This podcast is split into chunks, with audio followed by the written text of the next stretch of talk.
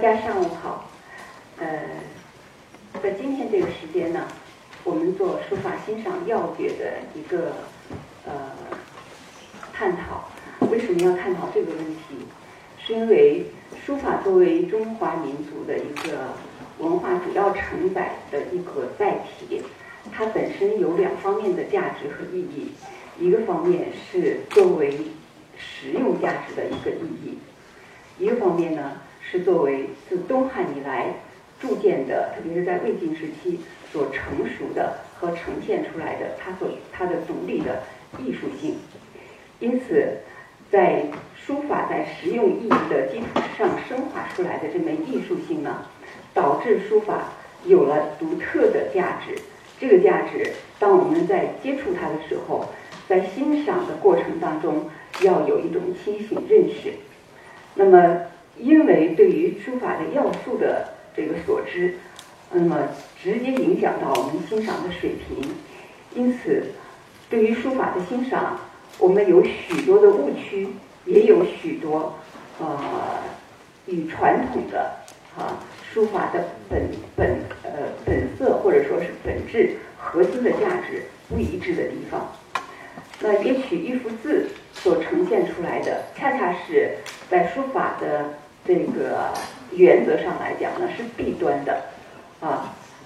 比如说一些干枯粗壮的一些笔质，它可能会被认为是呃苍劲有力，但是呢，实际上它是病笔，是不能要的。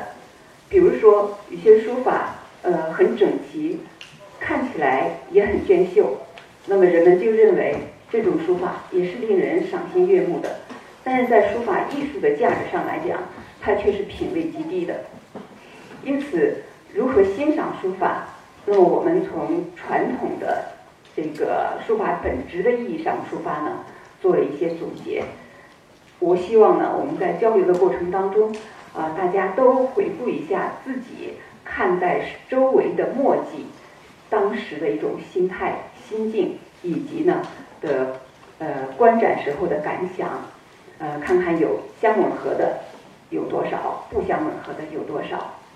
那正确的欣赏书法啊是有几方面的这个要素的。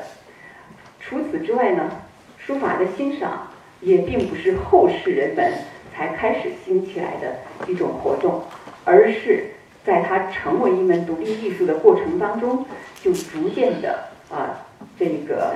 形成了一种这个呃与创作者进行精神交流的这样一种模式。那么，因此欣赏的过程就是与书者的内心世界进行沟通的过程。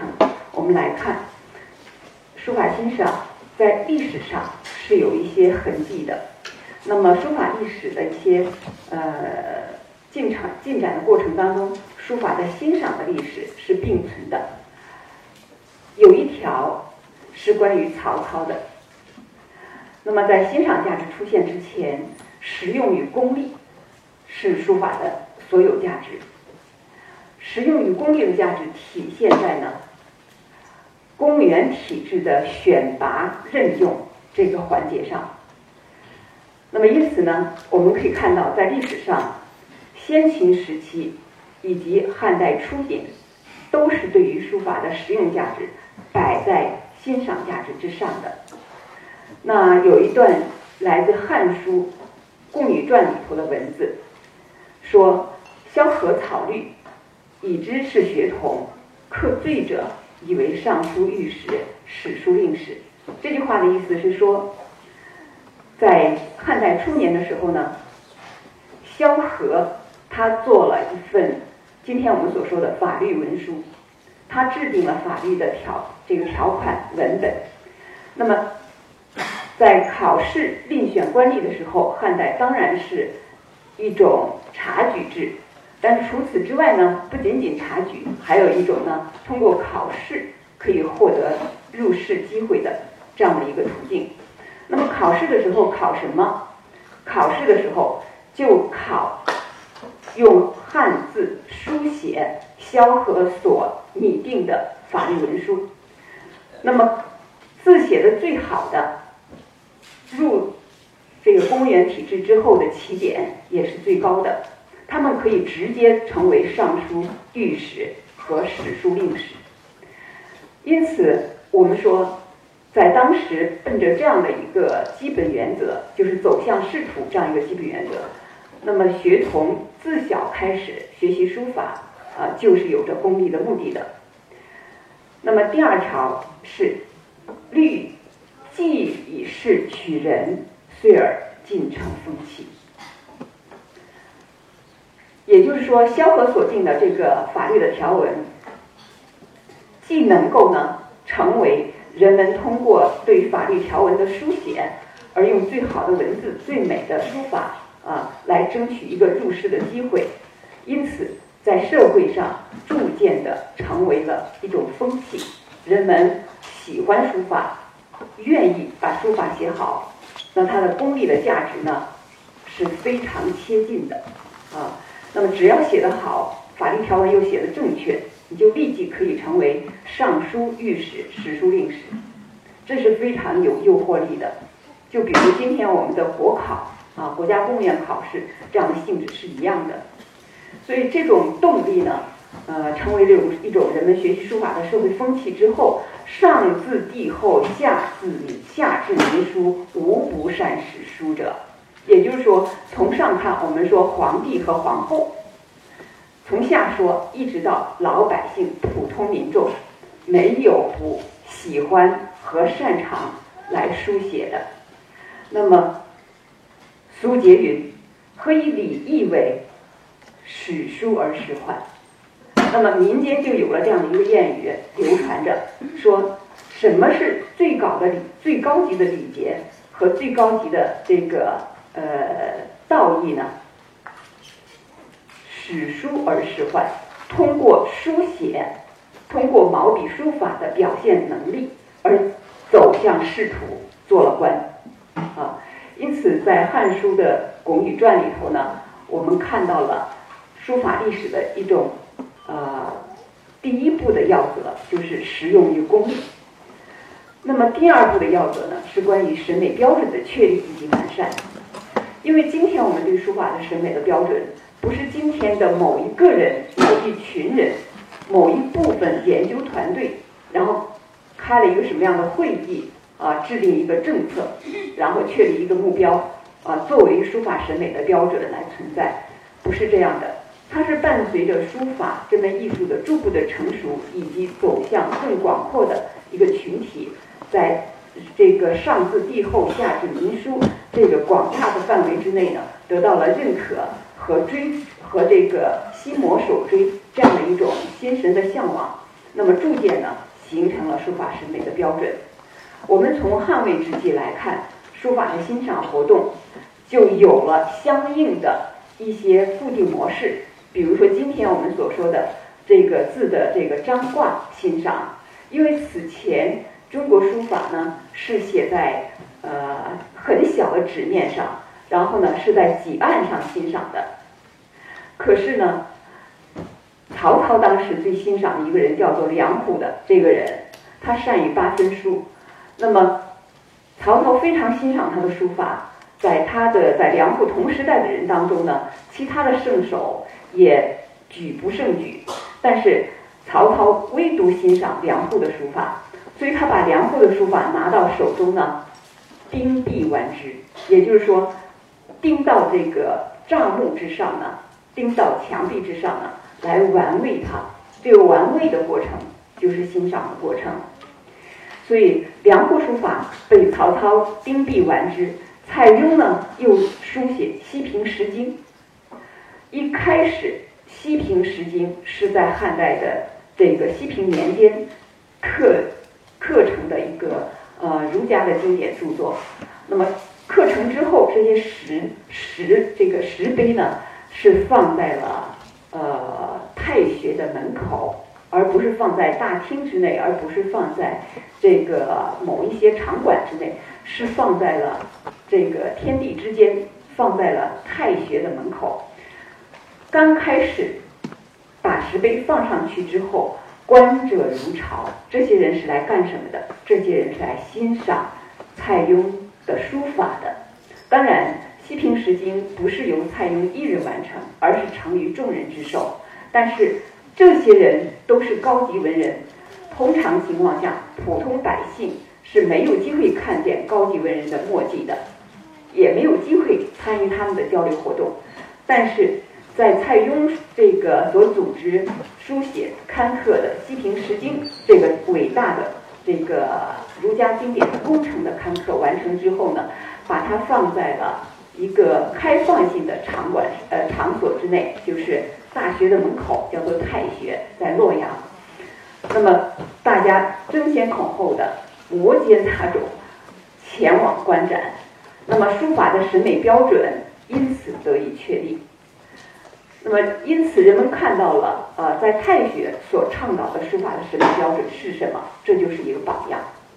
那么中游呢，他的书法尤其是得到大家的尊崇和爱戴，因此中游的书呢，尤贵。所谓尤贵，就是特别受到社会的一种尊崇啊。那么他的这个地位之高呢，在当时的社会和在之后，包括王羲之心目当中。中游排序都是第一位的。那么有魏晋时期这样几大家族，王羲之家，还有谢家啊，谢安，然后还有魏家，还有西家。西家跟王家呢是皆有姻亲关系的，王家跟谢家也是皆有姻亲关系的，还有李家，这些贵族世家都尊崇中游的书法，也尊崇汉代的时候。草书大家张芝的书法，那么这些书法他们的标准是什么？他们的标准是以韵味为胜，并且引领了社会上层的审美。因此，在王羲之时代，书法的审美的最根本的标准，不是具体的小的细节，而是书法的气质。书法的气质是以韵味隽永之美为最高级。那么它呢，不仅仅成为了王羲之这样的一个贵族群体的审美标准，同时也引领了社会整个上层的审美标准。在南朝的时候，那么整个的汉族的核心的一个集团南下，到了南方做了一个文化的开发，乃至呢南方的书法审美标准。是以王羲之的这样的一个集团的审美标准为风向标的。那么到了隋唐时期，王羲之的审美标准得到进一步的巩固，特别是在尊崇大王的时候，大王就是王羲之，还有小王是王献之啊。那么一个方面呢，唐代以法则为准则，同时呢，也以王羲之书法之美为尽善尽美。啊，唐代自觉的审美体系越加完善了。那么我们说，在宋代时期，书法审美的标准有了一个新的变化。他们不满足于唐代人的对于前人的这个步步规模，他们追求个人意趣的一种阐发，所以以意趣为求。但是他们仍然尊敬尊唐，尊重晋人，尊重唐人。到了元明，以至于清代前期，依然是尊崇王羲之的。那么清代后期的时候，开始有了一个新的变化，这就是尊崇呢北魏碑刻和金石书法。那么因此我们看书法审美的标准啊，是逐步的确立以及进呃这个逐步的完善的。在中国的书法史上，它与书法的进程是同行的。那么下面我们看书法欣赏的一些具体的标准，我分两个层次来介绍它。第一是总标准，第二是呢高质量书法所需要的相应标准。总的标准也是唯一标准，也是第一标准，就是核心的两个字：质量。质量是说，不是在表面上。啊，一些哗众取宠的东西，而是在本质上它所表现出来的优质性。那么，优质的书法或者说高质量的书法，它有这样两方面的内容。第一方面内容是说法度完善，而书法正是因为有了法度的存在，才成其为书法。如果没有法度，书法与普通书写是毫无二致的。关于书法与书写的争论，无论在学界，特别是在学界哈，还有其他的一些这个呃群体当中，都有一些疑惑，就是说，把书法叫做书写，把书法叫做写字，难道说不行吗？书法不就是在写字吗？那么这里有一个误区，书法是有三个要素的，普通的汉字书写不不需要具备这三个要素，普通的汉字的书写的意义只需要表达出相应的字形就行了，但是作为书法的书写，它需要有笔法、字法、章法，而这个笔笔法呢，是用什么样的笔锋来完成书写？用什么样的笔锋的运动的过程来完成书写，这是首要的。那么，对于笔锋的控制能力，表达了对笔法的执行力。还有字法，字法解的就是单个字的笔画之间的关系，啊，是正面布局，是齐侧布局，啊，这是关于字法。再一个就是章法，章法讲的是字与字、行与行之间的空间关系，啊。你是用等比例的方法来分配字间距和行间距的，你还是用不等比例的关系来分配这个字间距与行间距的，这些都能体现出来章法的不同取向，而不同的笔法、字法跟章法能体现出书法的不同风格，但是没有笔法，字写的再好，这个空间安排的再得体，没有笔法。便不是书法，它没有欣赏的价值，它没有作为书法值得欣赏的任何价值。那么这是第一条啊。那么你说我有笔法了，也有结体，也有章法了，但是我有瑕疵，有瑕疵没有关系，你依然是作为书法可以被认可的。但是高质量的书法要求的是。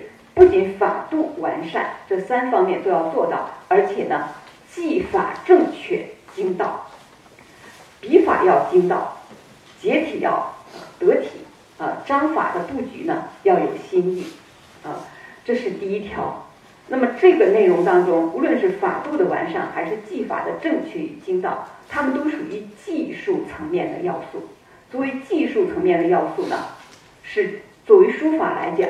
的第一层要素，但是作为高质量的书法来讲，它有第二层要素。这一层要素呢，是高于书法的技法层面的要素的。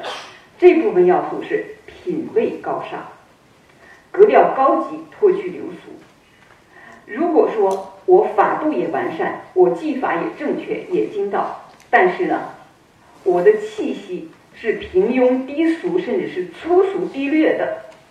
那么我的品味是低下的，因此也是不值得人流连观展的。那么因此，高级的艺术品是绘画、书法，包括东方和西方的，哪怕是油画在内啊，它有一个统一的标准。这个统一的标准呢，是形而上的一个层面的标准。那么我们称之为呢品味，称之为品味。那么最早的书法审美。人们来自于生活的感知与体验，那么因此呢，高质量的书法，它除了法度的完善以及品味的高尚之外呢，它也有来自人们生活当中的一些这个高级层面的感知与体验。那么因此，书法欣赏的标准在体现技术要素和品味要素这两个层面上呢，也是缺一不可的。因此，我们看到有好多的书法。怎么样看怎么样都漂亮，但是呢，就是品味低俗，这一点是很要命的。那么书法欣赏，我们要看的具体的技法要素呢，是第一方面的，因为它直接关系到这个墨迹是不是可以被认可为书法的意义。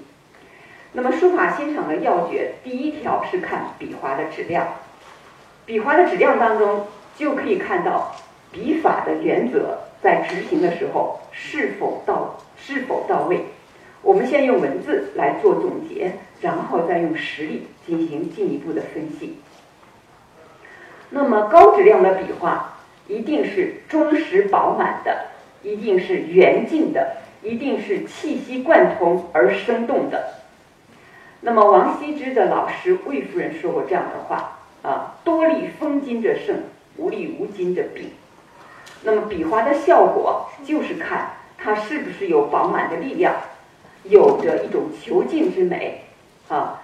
那么如果是没有饱满的力量，是拖沓的、无力的、没有任何生机的，这支呃这个笔画的线条和笔画的质量呢是低级的。那就是一支一条病笔，因此忠实饱满、圆净的、气息贯通而生动的这样的笔画才是高质量的笔画。那么什么样的笔法能完成高质量的的笔画呢？只有一种笔法能完成如此高质量的笔画，这就是中锋用笔。那么下面我们来看笔画的完成度。在保证笔画效果的同时，它一定要有相应的用笔原则，来很好的完成笔法。那么，首先藏头护尾，锋进释出。毛笔起笔的时候，不是漏锋入纸的，而且毛笔离开纸面的时候，也不是率意扫出的。所以说，藏头护尾，而且笔锋呢是。锋进释出，不是用手抖出来扫出来的，是形成的笔势自然啊。那么呃，这个体现出来的一种呃笔画形态。那么如果说画点势尽，也就是说一个笔画完成之后呢，势态已经做足，然后呢收笔的时候力收之。力收之就是不轻率的啊，不苟且的，不随意的啊，而是有着力量保证的啊，有着一种控制能力的这种方法，把毛笔收回来。这个时候，笔画的完成度才是高水准的完成度。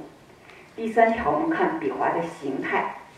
刚才我说，书法呢，它的审美原则来自于生活，因此笔画的形态呢。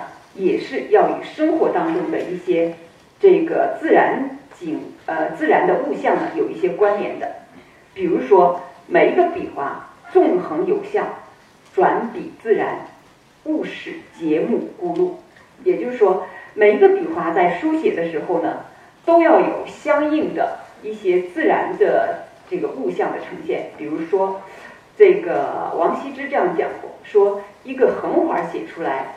要像天上的云彩排兵布阵，排兵布阵达万里之遥、千里之遥这样一种状态。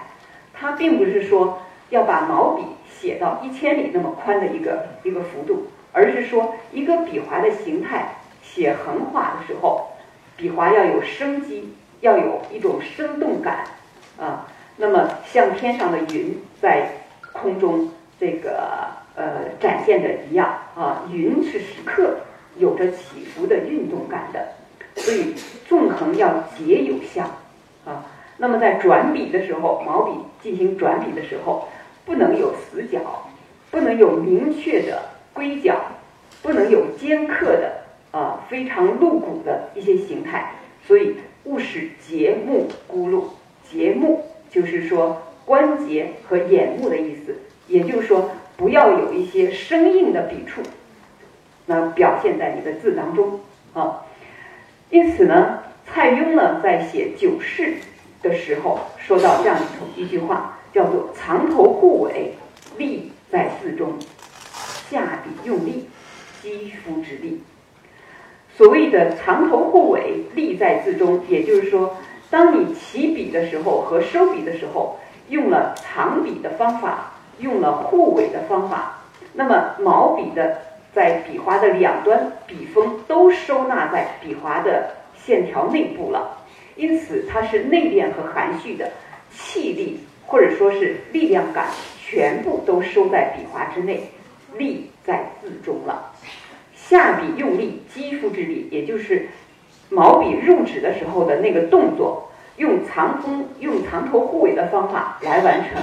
力量自然得到了保证，就有了饱满的力量感，而这个时候你的笔划出现的效果是什么效果？笔划出现的是一种圆净饱满的效果，如同婴儿的肌肤一样，有光泽、有弹性、细腻。所以下笔用力，肌肤之力。因此我们说，很多的病笔，很多的低级的笔画质量是不具备肌肤之力的。他们或者是粗疏，或者是呢节目孤陋，或者是呢精神涣散。那么这些都跟毛笔书写的时候的这个呃藏头护尾不相一致。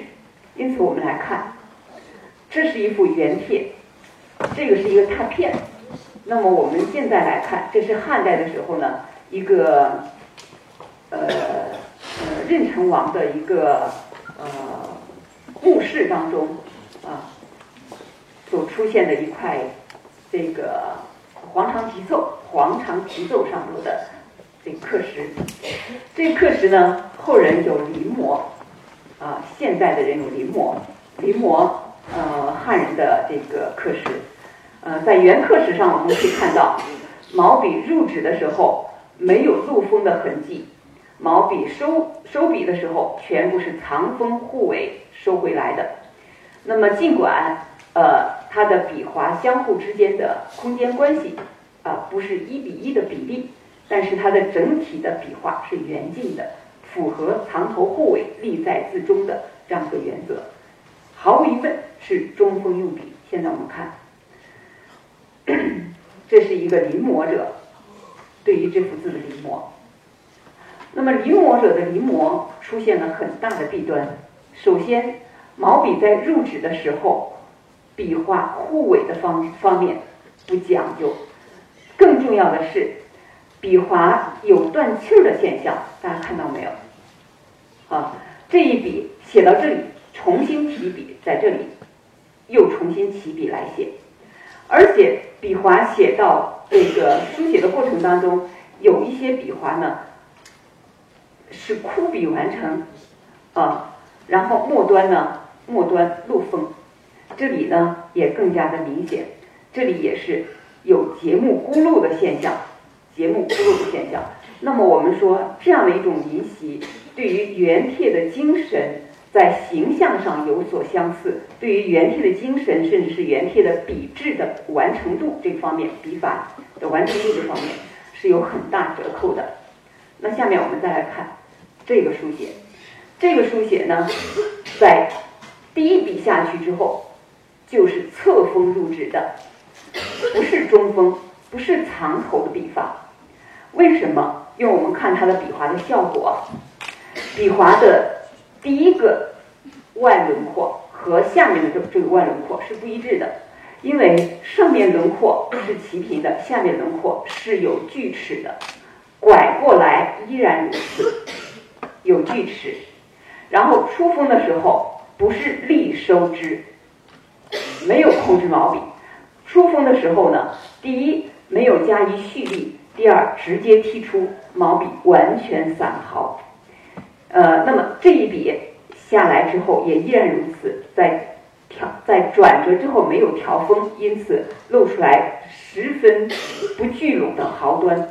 这一笔入纸是漏锋入纸。到末端的时候是笔肚子，笔肚子结束了笔划，因此后边的笔划的这个外轮廓呢显得参差不齐。那么这种书写的动作是轻慢的，是没有质量的。那么下边心字在写的时候也依然如此啊，到这儿是这个不是这个有有一种力收之的效果，直接提笔上去。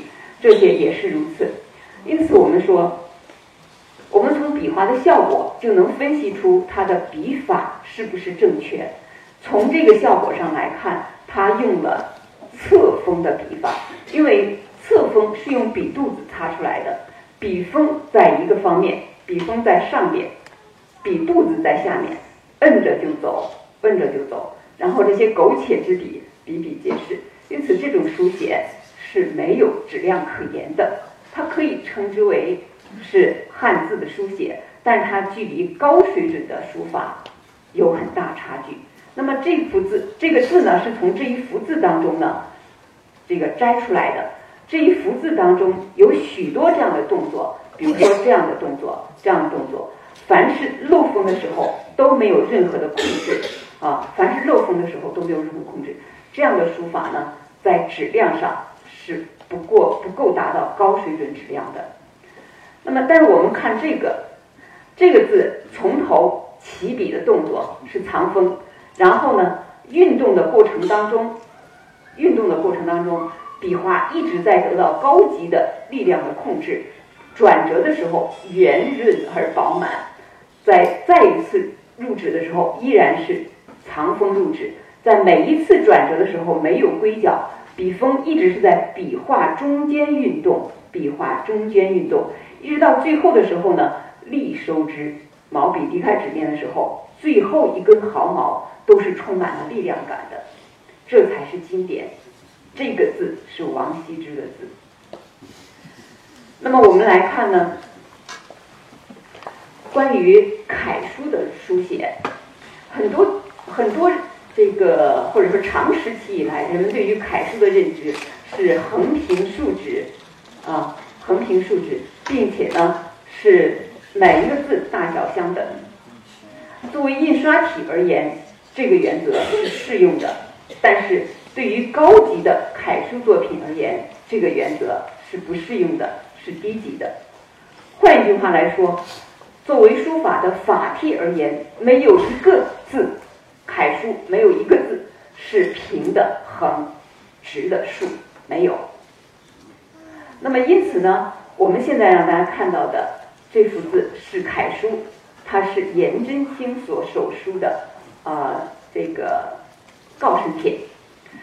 高升帖呢，是颜体与多宝塔感应碑来比呢，时间要晚许多的一幅墨迹字体。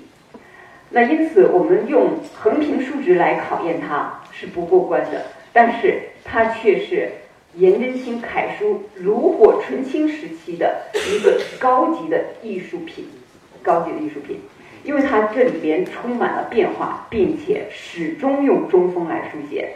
我们来看，每一次的入纸的动作全是藏锋入纸，不管是点还是小的动作，还是横，还是竖，那么每一次完成书写要漏锋之前，都有一个毛笔的蓄势出锋的动作。那么它的字与字之间、行与行之间的关系，字的大小之间的这个这个体式是不相同的，有的时候。比如说这个字是方正解体，这个字是方正解体，然后呢，字势呢，空间关系基本上是等距离的空间关系，正面解体。但是到了这样的一一个字大字，完全是齐侧的往右上倾斜。到夫字的时候，字中宫紧收，走向了纵长势态。到太子的时候，太子完全是向右上倾斜的一个姿态。那么字的不仅仅是正面的和其侧的相呃穿插使用，字的大小也有所不同，字的紧收也有所不同，取势呢有方正，有纵长，有横扁，处处在执行着一种形态的多变化。这就是一一个字体都是楷书字体，一人手书都是颜真卿手书。那么墨迹在书写的时候。字的距离、上下的空间关系以及左右的空间关系，这种章法虽说是楷书，但是依然给我们呈现出来了纵成行、横不成列的一种效果。而这种效果是生动的，在章法上，它体现出来一种参差的、多变的这样的一种节奏的这个呃形态。这种节奏形态呢？是有别于我们电脑打印的，或者说是呃印刷体的一种章法排布的，它才是中国书法在楷书方面表现的最高境界。好，现在我们看这样的一种书写，这是后人书写哈，他在照顾到什么呢？